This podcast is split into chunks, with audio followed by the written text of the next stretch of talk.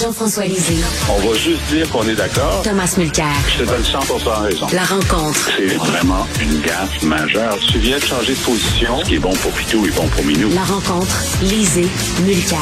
Alors, bien sûr, messieurs, on va parler du débat de ce soir, d'ailleurs, hein, qui va être diffusé en émission spéciale sur les ondes de Cube à partir de 18 heures. Mais tout d'abord, Jean-François, est-ce qu'on a vu hier le vrai visage de Pierre Poilievre? Ça n'a pas pris beaucoup de temps. Hein? Euh, il a envoyé donc euh, un message à ses troupes en disant qu'il devait euh, inonder le bureau de député d'Alain Reyes pour demander sa démission, étant donné qu'il a claqué la porte de son parti. est-ce que c'est le vrai Pierre Poilievre? Qu'on a vu, c'est-à-dire mesquin, en colère, Jean-François?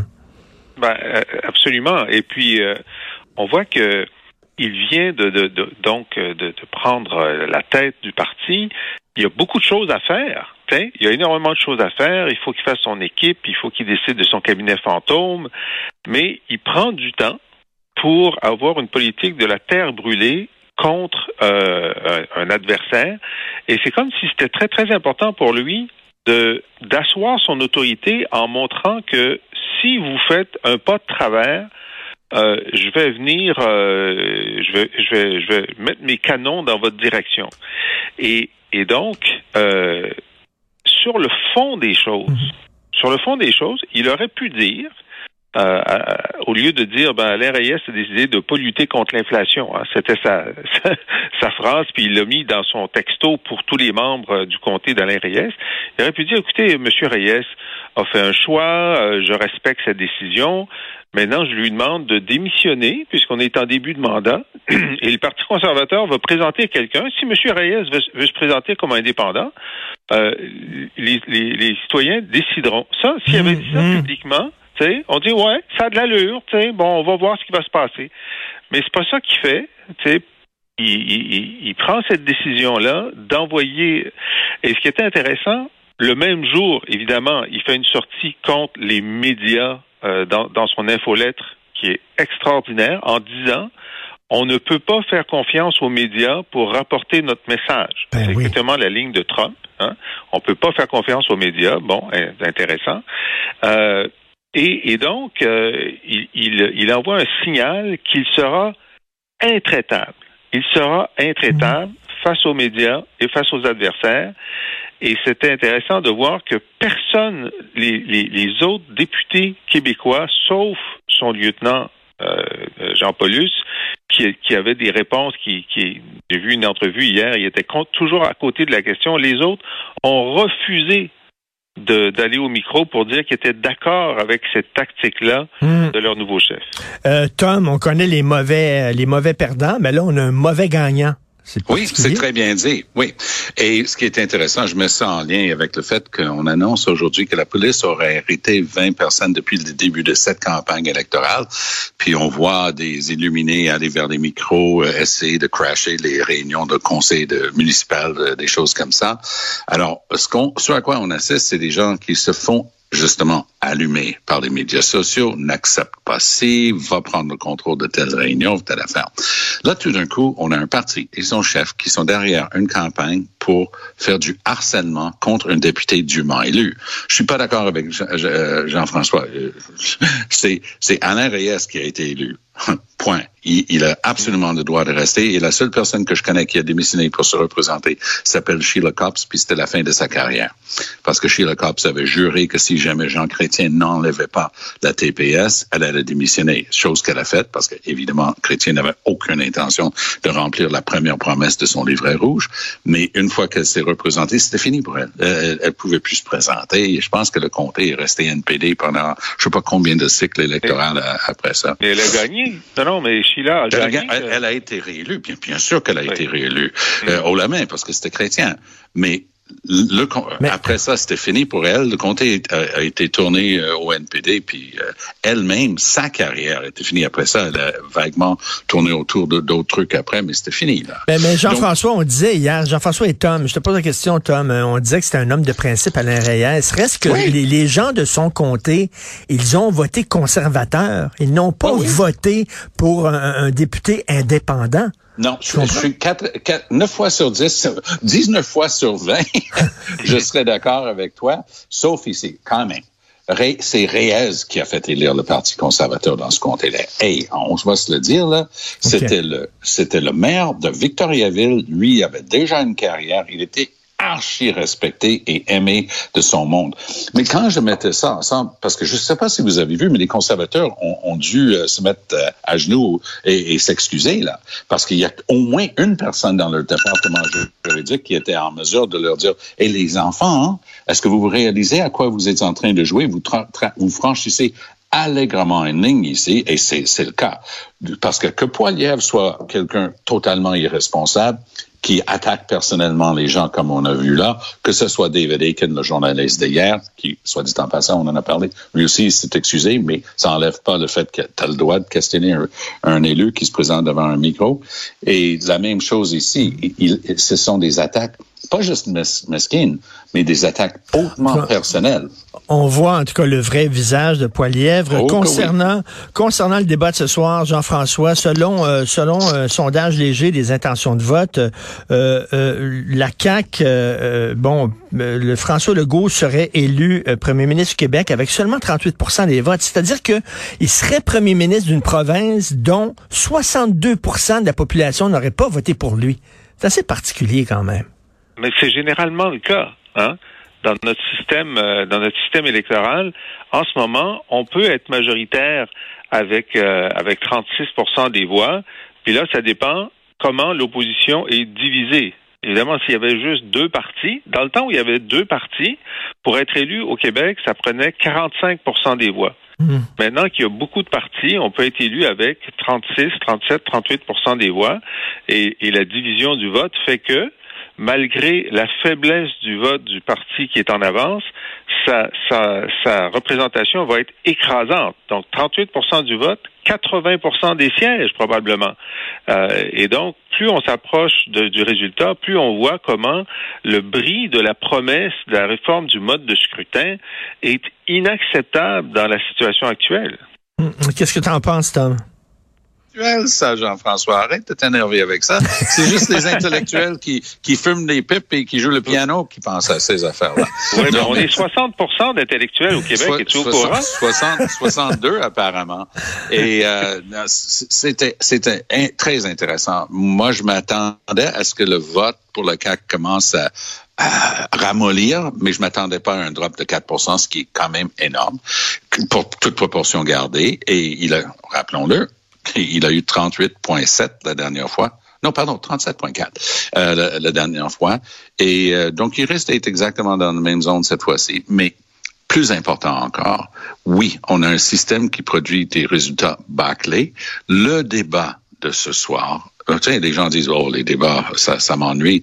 Le débat de ce soir va être la première fois que beaucoup de gens apprennent qui est Dominique Anglade, Paul Saint-Pierre Plamondon, Gabriel Nadeau-Dubois, Éric Duhem, ils vont les voir aller. Ils vont, c'est sûr, 75 de ce qui va sortir de leur bouche va être préparé d'avance. Mm. Mais ils vont quand même se former une opinion. Et donc, plus que ce que j'ai jamais vu dans ma carrière, un débat, le débat face à face de TVA ce soir va être déterminant. Euh, Jean-François, qui a le plus à perdre ce soir? Ah, c'est toujours le meneur.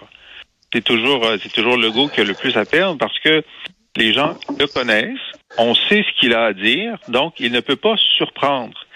Euh, tous les autres vont surprendre mécaniquement parce que pour énormément des gens qui écoutent le débat, ce sera la première fois qu'ils seront exposés pendant plusieurs minutes à chacune de ces personnes-là. Et puis, ce sont des gens articulés qui ont de l'allure là. C'est pas, ils vont pas faire des fous de deux là. Et donc, normalement, chacun des leaders de l'opposition devrait prendre des points simplement parce que ils vont euh, trouver dans l'électorat des gens qui ne les connaissaient pas, mais qui vont se rendre compte qu'ils sont d'accord avec eux. Combien de points, je ne sais pas, mais tu sais, s'il fallait que chacun prenne cinq points, ben c'est 20 points enlevés à enlevés à Legault. Donc ça n'arrivera hmm. pas comme ça, mais mécaniquement, il va y avoir une redistribution d'une partie des électeurs. Euh, Tom, il faut que Gabriel Nadeau-Dubois et Éric Duhem parlent euh, à l'extérieur de leur base, qui s'adressent pas seulement à leurs militants. À l'extérieur de leur bulle. Parce que Gabriel Nadeau-Dubois est un fifré bon communicateur, on va se le dire. Mais si on regarde le vote libéral, même s'ils sont à coude à coude, statistiquement 18-17, on va, on va dire c'est ex aequo, mais les libéraux ont un vote très efficace c'est concentré. Euh, le vote de Québec solidaire est à travers le Québec. Il y a beaucoup de gens qui aiment bien. Et je vais revenir à quelque chose qui s'est passé à l'élection il y a un an. Moi, je regardais les chiffres pour Jagmeet Singh euh, dans le Grand Toronto, puis je disais, puisque je parlais, j'avais l'occasion de le voir assez souvent euh, avec M. Léger. Alors, je disais, écoute, pour moi, Singh va gagner la moitié des sièges dans le Grand Toronto. Il me regarde, il dit, Thomas, hein, son soutien, c'est avec les 18-30 ans, puis ça vote Hmm. Ah, Jean-Marc avait hmm. raison. Hmm. Ça ça vote pas. Singh a gagné précisément sur les 50 sièges à Toronto, Singh a gagné zéro. Même si les, les, statistiques puis les sondages lui montraient dans les 24, 26, 28% puis bien en avant dans de nombreux comtés. Donc, GND a un énorme problème. Son vote, c'est un 18, 18-30. Quelle magie, quelle manière va-t-il trouver pour les convaincre de pas se rouler un autre et, fumer en regardant les résultats arriver. C'est ça son défi. Euh, Jean-François, un trou de 12 milliards de dollars dans le programme de, 16 milliards dans le programme économique du Parti libéral. Écoute. Ben, ce, qui, ce, qui, est extraordinaire, c'est que, euh, évidemment, Mme Anglade se bat pour essayer de de reprendre euh, la marque de commerce du Parti de l'économie et euh, son économiste le plus euh, crédible, qui est Carlos Letao, admet que bon, effectivement, il a regardé ça, mais il s'est trompé de 16 milliards de dollars. C'est d'une part, et d'autre part, le projet économique central de la campagne, qui est le projet éco sur l'hydrogène vert, ils admettent s'être trompés de 70 TWh pour ce dont il y avait besoin pour le réaliser. Euh, ben écoute, ça voudrait c'est c'est le, nombre de térawattheures pour leur projet, c'est 170 au total. Ce n'est pas envisageable. Il faudrait que euh, même les ruisseaux soient harnachés pour mettre des barrages pour arriver à, cette production, à cette production d'électricité. Alors, tu sais, ils sont tirés dans les deux pieds sur l'économie. Euh, moi, ça me fait de la peine pour eux. Hmm. Là où ils en sont, ça me fait de la peine pour Dominique Anglade qui arrive au débat euh, sur la défensive. Euh, J'aimerais pas être dans ses souliers. Et, Tom, j'aurais envie de lui dire une phrase en anglais un peu vulgaire, mais put your shit together, comme on dit. Là. Mais c'est le parti, hein, qu'on se le dise, parce que un chef, c'est un chef. Une chef, c'est une chef. Mais à un moment donné, tu as toute une équipe qui est mm. supposée de, de, faire la validation. Mais il y a une chose qu'ils ont oubliée. Ils sont plus au pouvoir. Celui qui est au pouvoir s'appelle François Legault. Dès que le cadre financier libéral est sorti, il pouvait, en toute bonne conscience, pitcher ça devant la haute administration, les meilleurs économistes du gouvernement du Québec, et dire, ben, au cas où il gagne, il faut quand même que vous soyez prêts. Donc, faites une bonne analyse de ça. Hey, bang! Hey, eux, ils connaissent ça sur le bout des doigts. Ils, peuvent voir à, 10 mètres les erreurs qu'il y avait là-dedans. Et c'est des trucs assez compliqués parce que ce sont des projections sur 5 ans, puis le fait multiplicateur, puis ainsi de suite. Mais tu es supposé de savoir ça. Mais le Tao est, un, est, est très, très bon personnellement. Mais lui aussi, il avait une équipe en arrière de ses Alors, pour un TerraWater, moi, je veux dire, je travaille en environnement depuis assez longtemps. Ça fait 20 ans que je travaille là-dedans, surtout, et je peux juste me permettre de dire que je suis pas convaincu que le nombre de TerraWater est la première chose qui va sortir de la bouche des gens. Est-ce qu'elle va réussir à pousser et, et projeter une vision pour les énergies propres et renouvelables? Peut-être. Est-ce que l'hydrogène peut faire partie dans l'esprit des gens? Peut-être. Mais c'est l'image.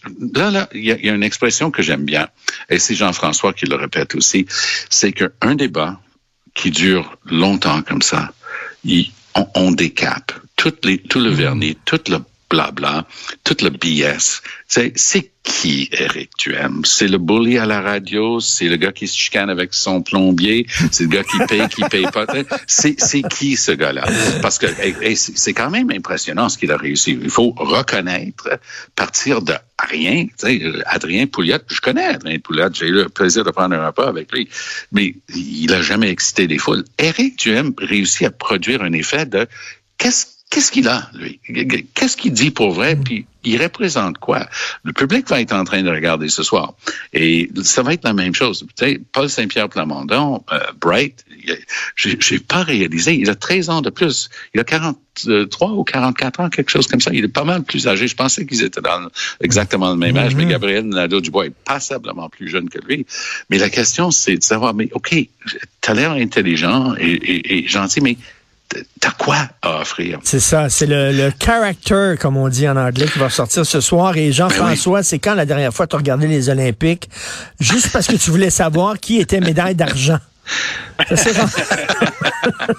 ben, écoute, euh, seulement si il y avait un Québécois qui, euh, qui, qui, était pour avoir l'argent, oui. Mais tu sais ce qu'on dit des Canadiens en général, les Canadiens, c'est des, c'est des gens qui se battent pour la médaille de bronze.